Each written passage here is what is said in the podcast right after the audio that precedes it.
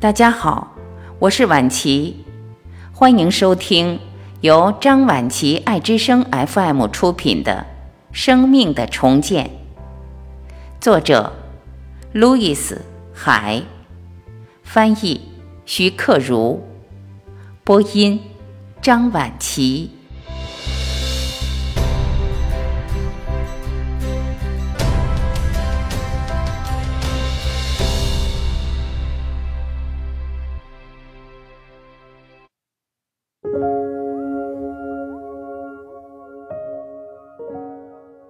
第五章，我们现在该做什么？我看到我的模式，我选择改变，决定改变。当我们遇到麻烦时，大多数人产生的反应就是惊恐的举手投降，另一些人则先是对自己或者生活愤愤不平，然后选择放弃。放弃意味着已经决定。任何改变都是没有希望和不可能的，所以为什么还要尝试呢？然后说继续这样下去就行了，至少你知道如何处理伤痛。你不喜欢它，可是你已经熟悉它了，只要不变得更糟就好。在我看来，习惯愤怒的人就像戴上了学生受罚时戴的纸帽，坐在某个角落里。有些事发生了，然后你生气了。另一些事发生了，然后你又生气了；又有一些事发生了，这又令你生气了。问题是你永远摆脱不了愤怒。问题是你永远摆脱不了愤怒。那样做有什么好处？愤怒是一种浪费时间的愚蠢反应，它只是拒绝认识生活的另外一种方式罢了。为什么有这么多事情让你生气？这样问问你自己是很有好处的。你认为导致这些挫折的原因是什么？究竟你有什么使别人需要惹恼你？为什么你坚信你一定需要生气呢？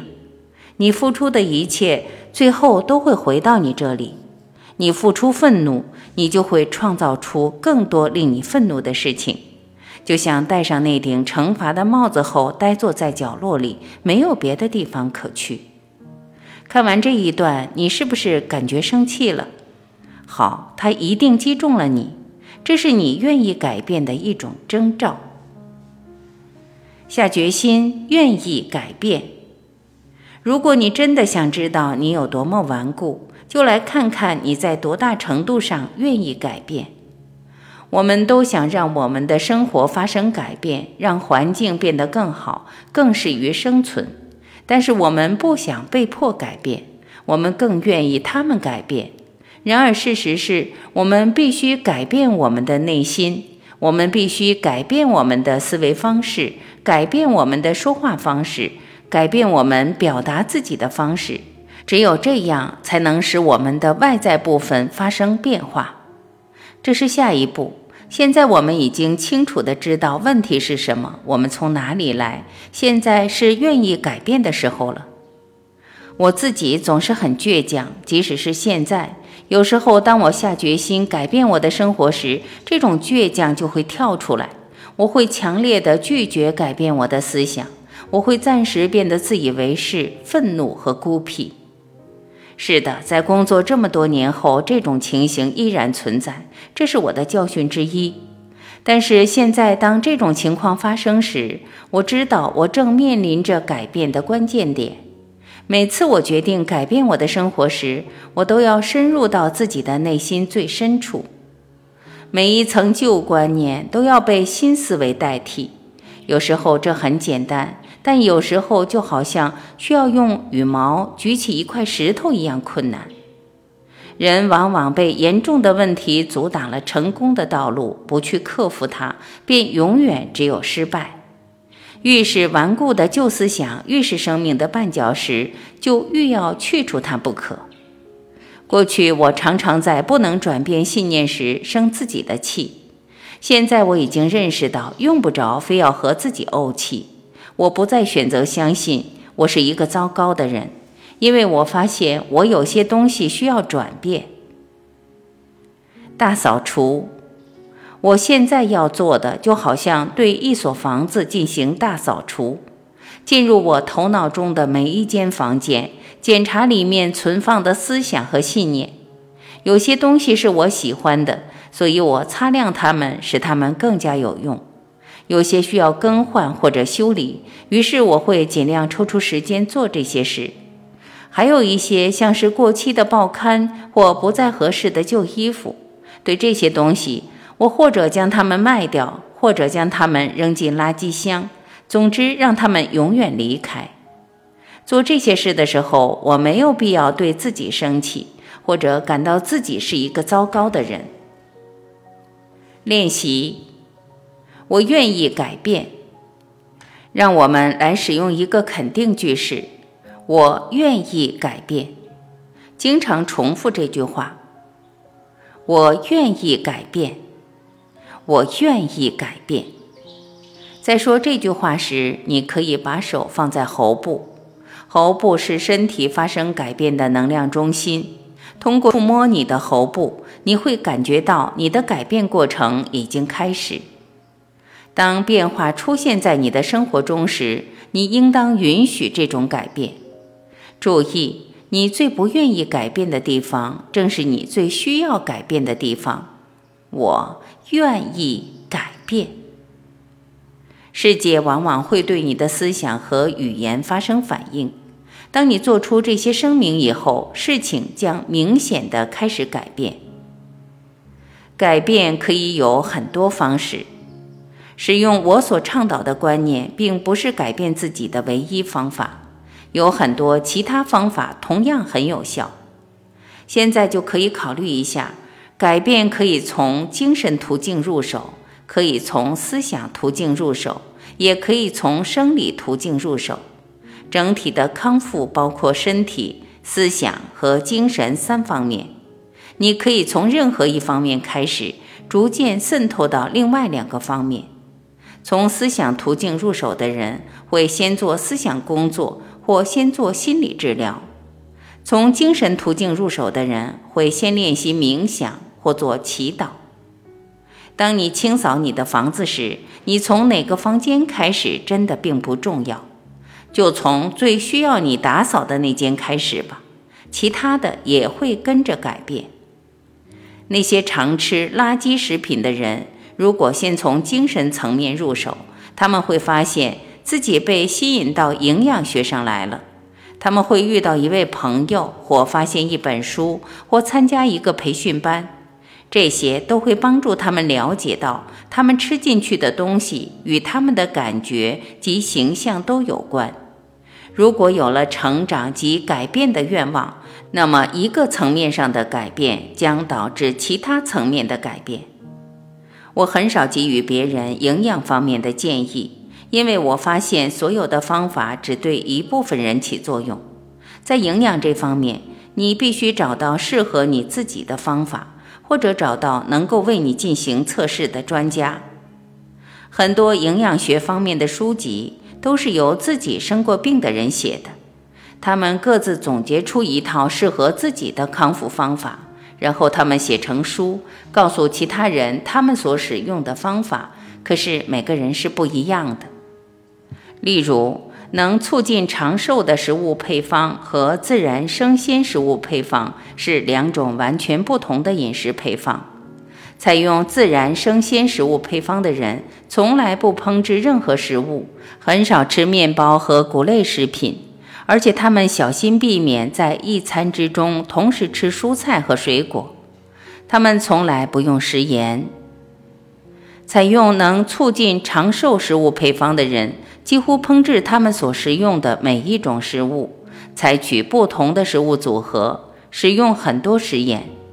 两种方法都有益处，两种方法都有辅助治愈身体疾病的案例，但是无论哪种方法都不能够适合每一个人。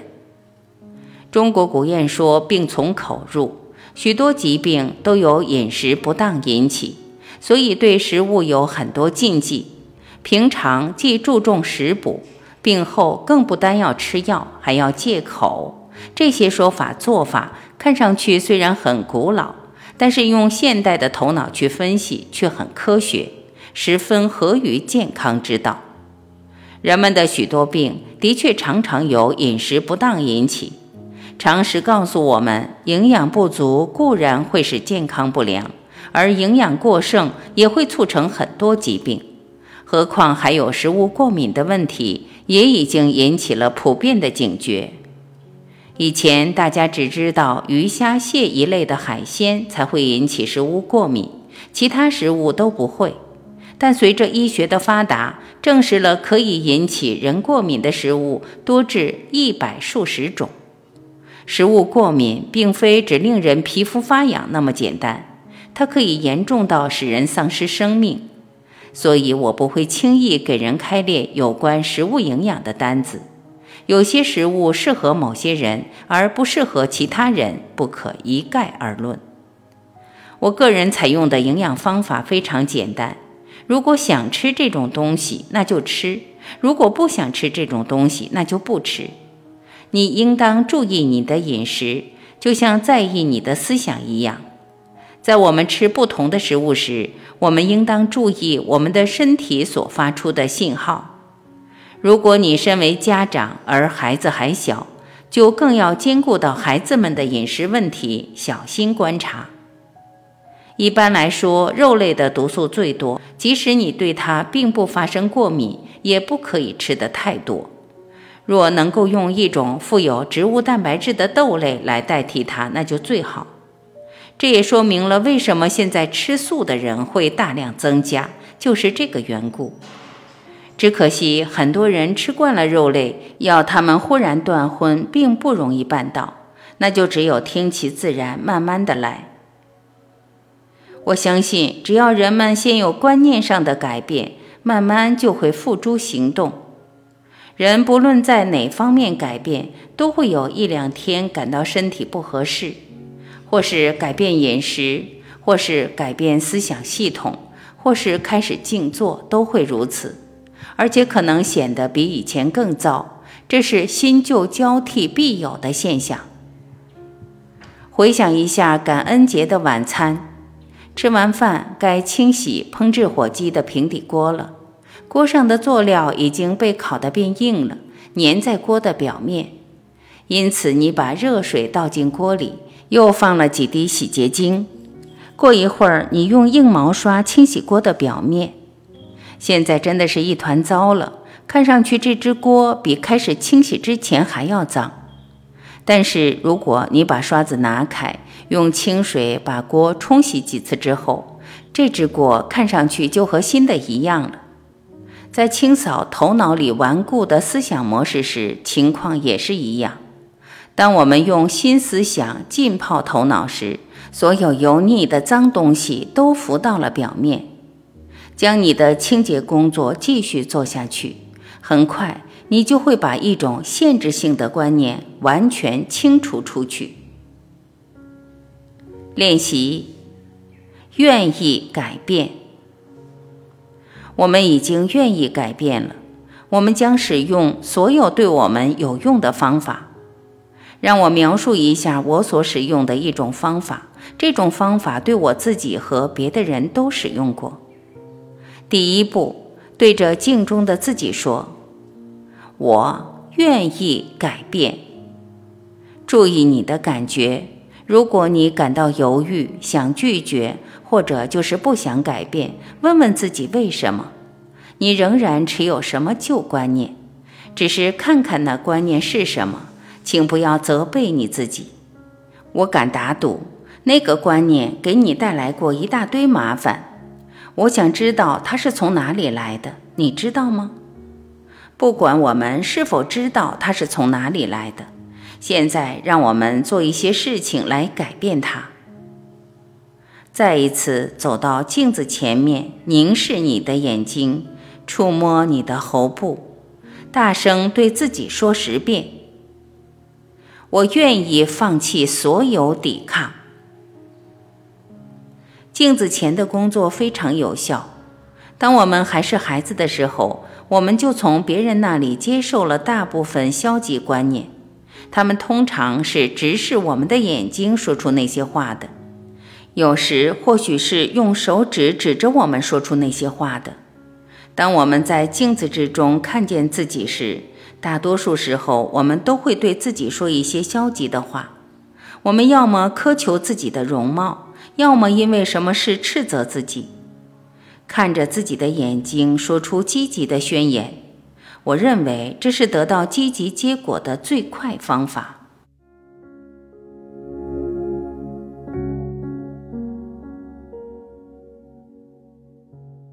在我广阔的人生中，一切都是完美、完整和完全的。现在，我选择平静地面对我头脑中旧的思维。我愿意改变。我能够学会，我有学习的能力。我愿意改变。在我做这些之时，我选择乐趣。当我发现有另外一些思想需要改变时，我选择的反应是仿佛发现了财宝。我一点点地看到和感觉到我自己的变化，思想将不再能够左右我。我是自己世界的主宰，我选择自由。